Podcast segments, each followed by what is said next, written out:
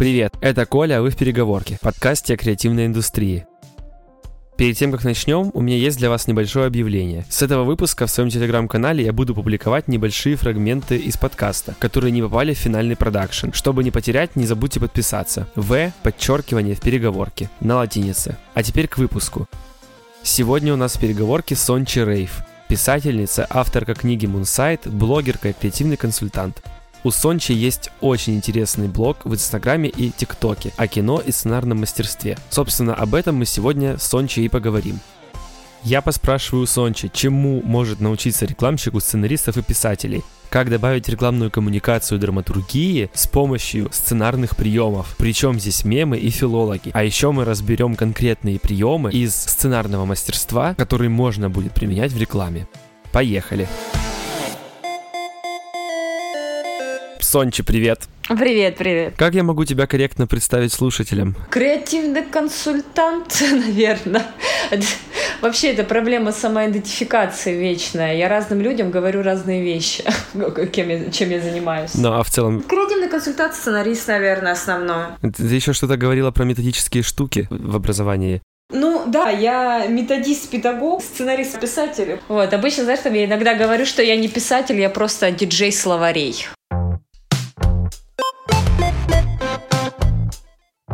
Ты много в ТикТоке говоришь про сценарные штуки, про тропы в кино, обозреваешь э, в целом сценарий. А можешь э, рассказать, пожалуйста, какие э, инструменты вообще и пользуешься ли ты этим в своей работе для того, чтобы добавить драматургии своим произведениям или в книге, например, ты это использовала или в своей работе? И в книге это очевидно.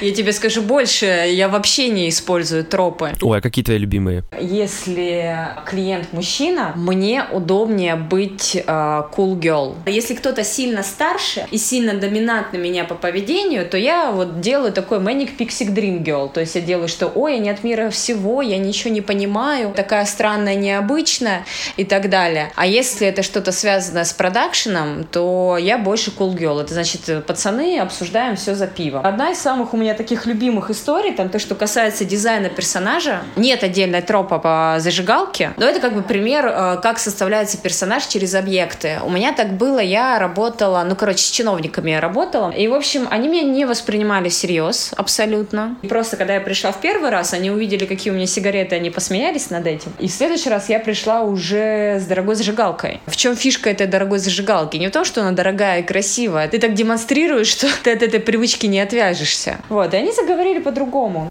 Прикольно. Но это, то есть, все как-то из кино приходит, то есть это какие-то приемы, которые там. А почему они складываются так, и почему они, как тебе кажется, они вот вообще существуют, эти штуки? Мы говорим просто про медиакультуру и о том, как мы постоянно ее воспринимаем. Вот то же самое, я не помню, ты видел у меня про желтый плащ? Да, видел, я там даже писал свои варианты. А, я смотрела Нила Геймана, мастер-класс. Тот заговорил о Каролине, и тут я вспомнила Каролина «Желтый плащ». И он до этого говорил о красной шапочке. Я вспомнила «Желтый плащ» в «Оно», потом я вспомнила «Желтый плащ» в «Дарк», потом я вспомнила, опять же, в моем любимом комьюнити была сцена с «Желтым плащом», и я такая, подождите, надо разобраться. И оказывается, действительно есть вот uh, троп, пранк хоррор. И вот смотри, в чем заключается троп? Если в хоррорах или там в триллере жертва в основном носит желтый плащ. Первое, что надо отметить, с дизайнерской точки стороны, это очень удобно, потому что мы видим яркий объект, а хорроры в основном а, в темной цветовой гамме. Во-вторых, это действительно пошло от красной шапочки, потому что мы взяли вот миф, который у нас был в сознании, и переложили его на современность. То есть мы видим желтый плащ, и у нас подсознательно работает ассоциация, что это ребенок, который попадет в беду. Вот, и также работает ассоциация. Вот смотри, если, например, не закажут рекламу, там, на 30 секунд положим. И реклама, например, мы сделаем банально саспенс setup нагнетающий, и мне нужно, чтобы развязка, punchline был какой-то продукт. Предположим, пиво.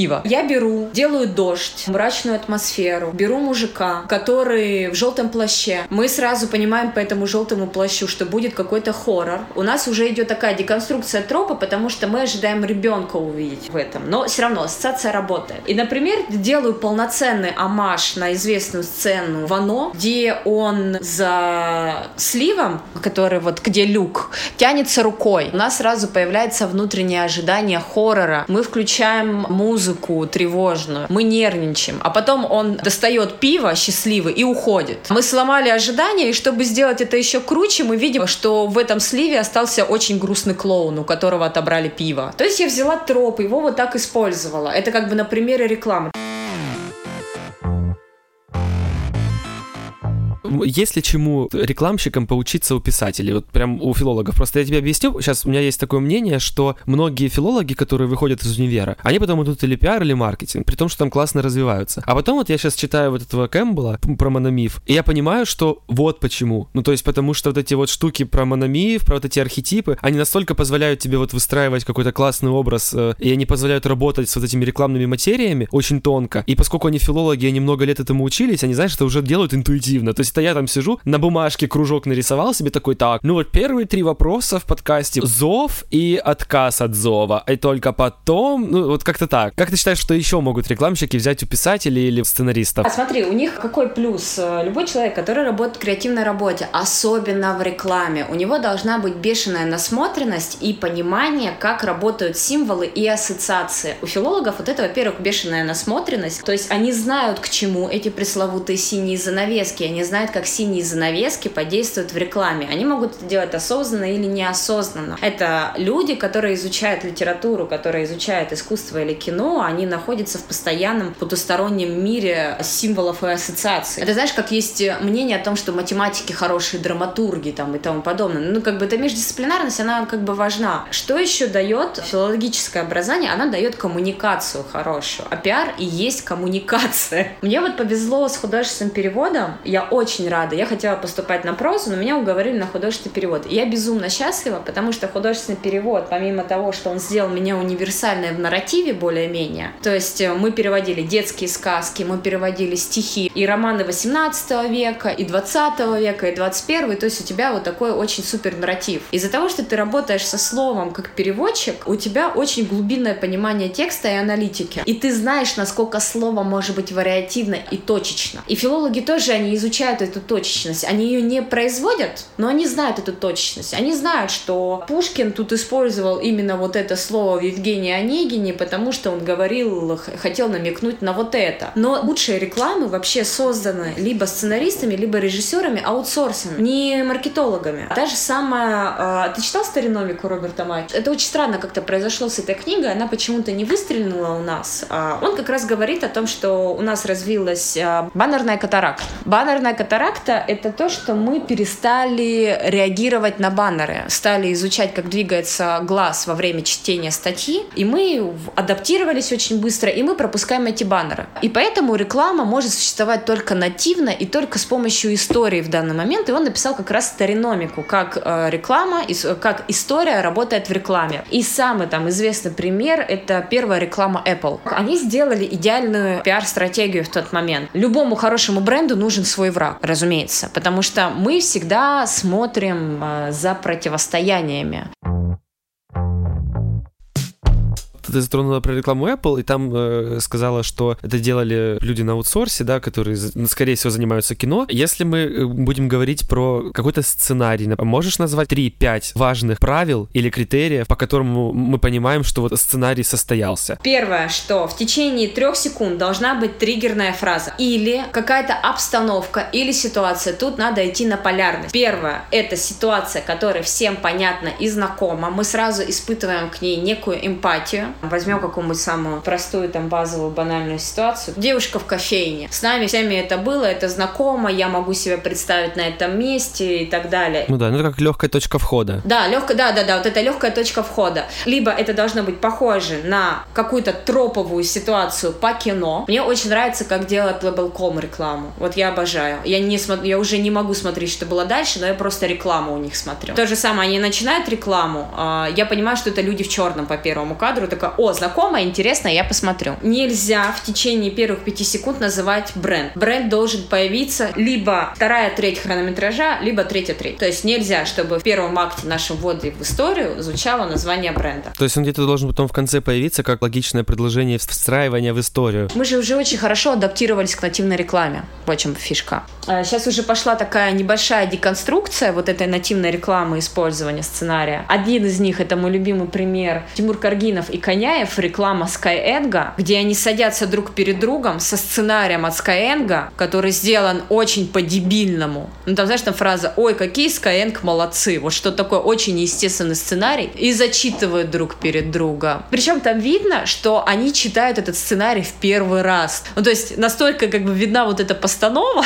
И второе, это, конечно, как делает «Пора разбираться с Aviasales», потому что видно, это же импровизационное шоу, видно, как они друг из друга пытаются вытянуть название это Aviasales из разряда «А как мы дошли до этой темы?» А мы не дошли, мы прилетели. Aviasales. Вот такое. И люди уже все аплодируют на этот, потому что это становится таким игровым элементом у них уже, ну, короче, это такой, это мем внутри мема, так сказать. Метамем. Да, метамем. Это то, что работает как бы в digital сейчас, то, что работает с теми, за кем мы там следим и любим. Вот, а если мы говорим, да, там сценарий именно рекламы, есть мой любимый хайп на ошибки. Я в каждом ТикТоке делаю ошибку логическую специально. Для чего это делать? Это тоже получается какой-то прием специальный? Комментарий пишет тебя пытаются все поправить. Я понял, это как работает, типа, да-да, вы сняли такое ужасное видео, вот вам дизлайк, но ты же, если ставишь лайк или дизлайк в том, ну, в Ютубе такая тема, то ты же все равно поднимаешься, потому что ты вызываешь интерес. Ну да, вот то же самое, у меня там было видео про тропы, я говорю, у Рона нет интеллектуальных хобби. Я это прекрасно знаю, что у Рона Уизли он играет в шахмат, но я специально это говорю, чтобы 200 человек написали, а как же шахматы, вот понимаешь? Мой любимый прием с хайпа на ошибки — это Ольга Бузова, моя любимая любимая Ольга Бузова и Малефистина. Она сказала в сторис, случайно, мы пошли на фильм Малефистина. И вот эта Малефистина, она была везде.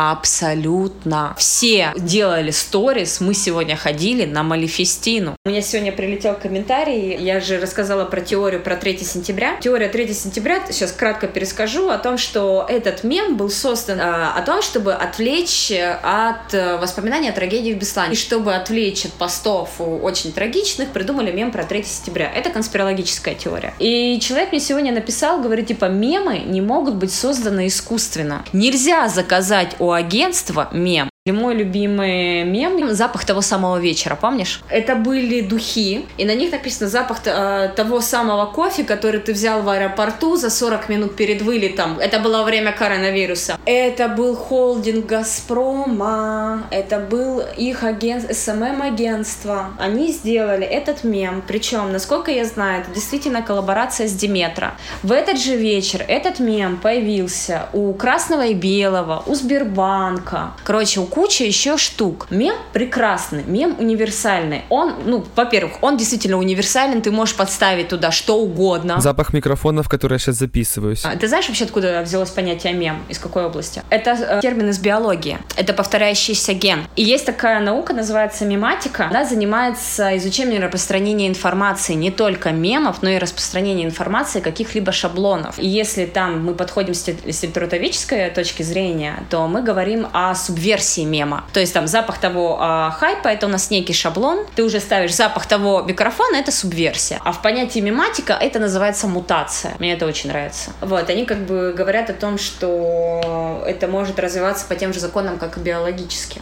Сейчас мы немножко перешли на тему тех же самых мемов, информационных штук, но про сценарий, мне кажется, все понятно. Там самое главное, вы учитываете, для кого это делаете, и вы расцениваете боль аудитории. Не должно быть никаких оскорблений той аудитории, для которой которые вы делаете. Да, мы когда с тобой последний раз разговаривали, меня потом наняли на брейншторм. Там прозвучала фраза, из-за которой меня просто вынесло в какой-то момент. Это мы будем говорить с подростками на их языке. Но если вы делаете продукт для подростков, хватит демонизировать подростков. Вот что я могу сказать. Вот это про неуважение. И это и в сценарии работает.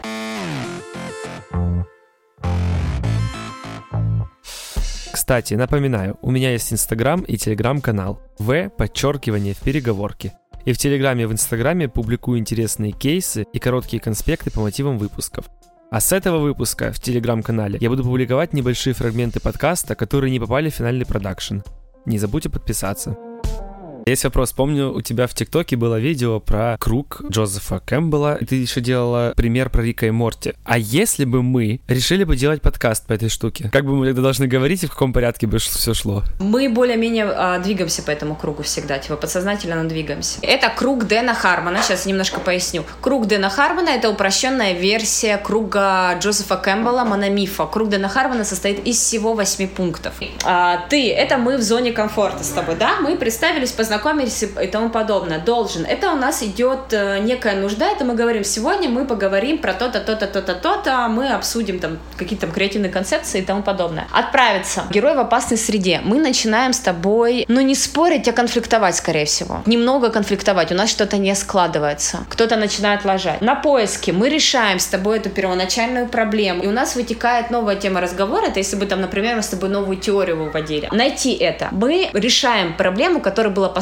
в первые пять минут или даже три минуты. Три минуты нашего подкаста. Мы нашли это, но мы понимаем, что наш предыдущий диалог логически отменяет это. В данном случае в ходе нашего диалога эмоциональной качели является логика на самом деле. Почему? Ну, потому что как бы логические суждения, так как мы с тобой не двигаемся ни из одной точки, нам этот круг надо переместить на другую плоскость. Плоскость это можно переместить либо на наши эмоциональные конфликтные отношения, либо на какую-то теорию и разговор, если он там будет более-менее линейный. Взять, нам нужно расплатиться, нам нужно чем-то пожертвовать. Но мы время жертвуем. Жертва это общее время. Ну, то есть, да, в принципе, можем сделать такое. Типа, мы можем обсуждать, обсуждать, нам кажется, блин, мы пришли к этой теории и такие, нет, это нифига не работает, мы вообще не должны были об этом разговаривать. Надо было про другое. Да, и мы пожертвовали это. Но потом мы возвращаемся все-таки к этой теме и понимаем, ну ладно, эта тема типа не закрыта, мы о ней ничего не поняли, предположим. И восьмой пункт измениться. Он обычно должен быть симметричен началу. И измениться это когда сказали, ну слушай, да, оказалось, что эта теория не работает, что у филологов все-таки нет преимуществ, например. И все это индивидуально, но зато я теперь не так боюсь ложать в подкастах. А чтобы усилить, мне надо в первом пункте сказать, что я нервничаю а, на подкастах или что я говорю, что да, моя теория стопроцентно работает. И в конце должно быть слышно, как я расслабленно разговариваю. Мы ставим в первом пункте уже какую-то натив, нативную проблему мою. Ну, то есть там, например, там, если очень сильно утрированно, я должна заикаться. В конце я уже не буду заикаться. Ну, вот это, если что, очень просто. Кстати, мне кажется, у нас какая-то драматургия случилась, когда мы пытались подключиться. То это, да, это была драматургия, да. Не круг, но такой как бы кругляшок точно какой-то.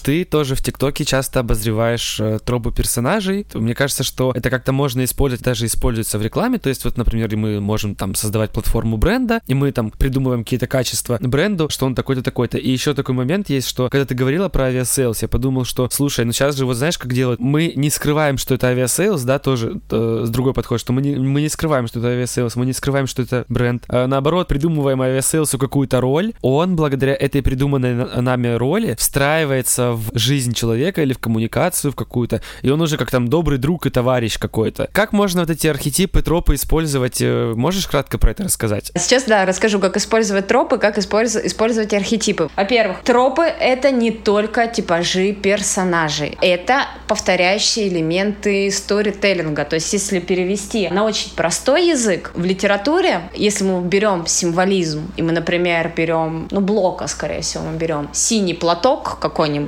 Синий платок — это определенная отсылка к Деве Марии, и мы понимаем, что за синим платком кроется образ Девы Марии, самое простое. Тропы работают также. Это повторяющиеся элементы. Например, есть мой любимый троп. Она красиво спускается по лестнице. Если ты вспомнишь какие-нибудь те же самые ромкомы, а, фильмы о подростках, там будет девушка в платье, которая красиво с ней случилось преображение, она всегда будет спускаться по лестнице. Короче, тропы — это не только типажи персонажей из ряда там а, бэтбоев, там nice guy и так далее. А это еще и такие маленькие элементы, которые могут касаться даже определенной цветовой гаммы использования при мультфильмах, там, ну, опять же, рыжая в зеленом. Или мне очень нравится троп, супергерои предпочитают рыжих. Почему? Потому что они играют с огнем. Блин, это, это знаешь, это с одной стороны это супер тупо, но с другой стороны это, ну, типа, а, вот на что метафора, понятно, понятно. Это настолько тупо, что мы уже не обращаем на это внимание, они действительно у тропов этих супер банальные расшифровки, очень простые, как та же самая красная шапочка. А если вернуться к брендингу, как мы можем там это применять? Да, если мы возвращаемся к брендингу, то мы начинаем, разумеется, с архетипа. Конечно, не с тропа, с архетипа, потому что на архетип уже навязывается троповая э, система. Система архетипов в бренде используется супер, как бы идеально. Я помню, был пример, что MasterCard начал использовать архетип мага. Трансформация, изменение, обновление, метаморфоза и работа с будущим. Он либо знательный, его интересует фундаментальное знание о том, как устроен мир за пределами общеизвестных истинных взглядов. Он изучает науку и древние знания. Маг-катализатор. Он ускоряет события, произведя изменения, не затрагивая себя. И вот MasterCard. Вот эта карта, которая прикладывается, и за нее идет катализатор событий этих новых покупок. И у них всегда там история трансформации подарка, но не трансформации героя и ассоциация карты оплаты. На все есть MasterCard и тому подобное, как волшебной палочки. То есть мы не можем применить на MasterCard, например, архетип славный малый, потому что славный малый — это о наивности, это о вере, еще что-то. Славный малый мы можем привести на детскую продукцию, мы можем привести на еду, на молочную продукцию, когда нам надо давить на сентиментальные чувства. Если мы говорим про тропы, подбить там под какой-то бренд, под Manic Pixie Dream Girl, в принципе, возможно. В принципе, и делается так. Но вот сейчас вот самый популярный троп — это химба, про который тоже я рассказывала. Это Кронг, из «Император Куска» это Крис Хемсворт. И в реальной жизни Крис Хемсворт абсолютно химба. Это Генри Кавилл, кстати. Мужчины в привлекательные, качки, но очень добрые, и они такие, как золотистый ретривер. А из какого архетипа получилось? Славно мало. Как появился этот троп, было перенасыщение одним тропом маскулинного бэтбоя, и им пошли противовес химба. Ну и потому что изменились запросы. То есть сейчас в основном эти персонажи у нас второстепенные. Ну да, ну то есть если систематизировать сейчас, да, как-то ну, э, постараться обобщить вот этот пункт, то получается, что мы должны наш бренд наделить вот этими качествами какого-то конкретного архетипа и показать это в коммуникациях, чтобы человек легко это считывал все и находил какой-то отклик. Да, да, да, разумеется, оно так и работает. Но, мне кажется, это такая банальная штука, которая известна, в принципе, маркетологам. Так, у меня есть вопрос, финалочка. Он такой двойной. Что нужно минимально изучить, чтобы применять сценарные приемы каждый день? И второе, чему могут научить знания о драматургии и сценаристике? Первое, что изучить, э, смотреть видео-эссе от пользователя. Это самое полезное, что можно сделать. Он серьезно говорит. Ну, видео-эссе на ютубе. Есть, вы, типа, вы сами найдете своего видеоэссеиста. А мне очень нравится, как делает кинопоиск. Ануар, например, мне не очень подходит с практической точки зрения, это из русских. Reddit. То есть смотрите а, от того, что делают пользователи, потому что вы должны быть на волне со своей аудиторией, с пользователями. Это раз. Они будут говорить более актуальную и важную информацию, потому что если мы возьмем сейчас какую-нибудь книгу по сценаристике, она пока ее переводят, она уже устаревает. Два. Пожалуйста, если вы хотите работать в креативной специальности, снобизм непозволителен вообще. В самое ужасное, что может быть, если вы в креативной работе, вы сноб, потому что если вы сноб, вы себе отрезаете кучу источников референсов, ваш материал. Это раз. Два. Люди с нестабильной самооценкой в креативной работе это ад вообще. Не бывает плохой идеи, бывает недоработанная идея и все. То есть надо смотреть все время на какой-то материал. То есть если вы любите только Сарантино и такие фу, Мстители, вам придется смотреть Мстители. И раскачивать свое инфополе, понятное дело, чем глубже вы в рекомендациях Ютуба, тем лучше. Сейчас еще скажу, что изучите это Тамблер аккаунт Теда Хармона, изучайте соцсети сценаристов Нила Гейна, Дэйна Хармона, смотрите документалки о каких-либо продуктах, которые вам нравятся. Документальное кино сейчас вообще потрясающее. И аналитику. То есть вам не обязательно читать учебник. Критические статьи дают иногда больше информации, чем учебник.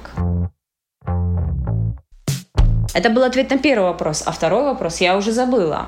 Чему могут научить знания из драматургии и сценаристики? А, есть такой термин а, парасоциальное взаимодействие. Термина, кстати, нет на русском. На английском звучит parasocial interaction. Это когда мы модель поведения из кино переносим в реальную жизнь, которая не может работать в реальной жизни. Мой любимый пример — это любовный сталкеринг. Парень влюбляется в девушку, девушка намного круче, чем парень. И для того, чтобы ее заполучить, он начинает изучать о ней все и следить за ней, чтобы подстроить свои интересы под нее. Или там те же самые «Сумерки», переговорки, 50 оттенков серого, там всегда есть момент, когда на нее кто-то нападает, и он тут из-за угла выезжает. В реальной жизни со мной такое происходило несколько раз, и люди думают, что это действие любви. Блин, ну тогда это вопрос какой-то Голливуда, что они романтизируют какую-то фигню. Да, но романтизация токсичных отношений, понятное дело, это есть. Сейчас это немножко отпадает, но время вечеринки, а девушка заснула на коленях у парня, а он ее целует в лоб. Крипово или романтично? Он ее видел издалека до этого. Ну, крипово, если честно. Общество мертвых поэтов. Фильм. Одна девушка на свидание с другим, парень а, на колесе обозрения,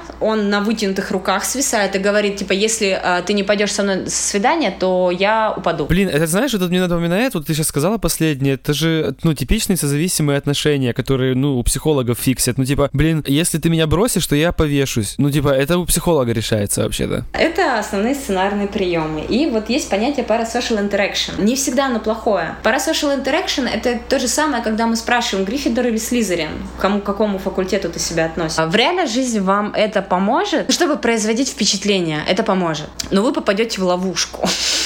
Что еще помогает драматургия? Драматургия помогает понимать логику других людей. Драматургия очень помогает видеть, когда ты сам себя накручиваешь от скуки. Помогает еще очень много. Не надо манифестировать драму. Люди, которые работают в креативе, которые особенно работают, там, писатели, сценаристы и тому подобное, у нас случается профдеформация. Очень много у творческих людей идет э, вот эта манифестация драмы, когда ты едешь куда-то на другой конец города, ты едешь там признаваться в любви, потому что это та ролевая модель, которую ты создаешь и потребляешь. И у тебя происходит эта профдеформация. И тебе кажется, чтобы твоя жизнь была так же интересна, тебе нужно манифестировать манифестировать эту драму. И знание драматургии, зная, из чего состоит каждый сюжет, и ты знаешь, например, почему эта героиня именно такая, для того, чтобы она продвинула сюжет, а не потому, что она такая в реальной жизни. Или почему вот эти персонажи не начинают конфликтовать. Не потому, что конфликт существенен, а потому что нам надо создать химию между ними и так далее. Когда ты начинаешь понимать функционал каждой визуальной сцены, ты бездумно не начинаешь перескакивать на себя. И ты избавляешься от лишних лишней драмы.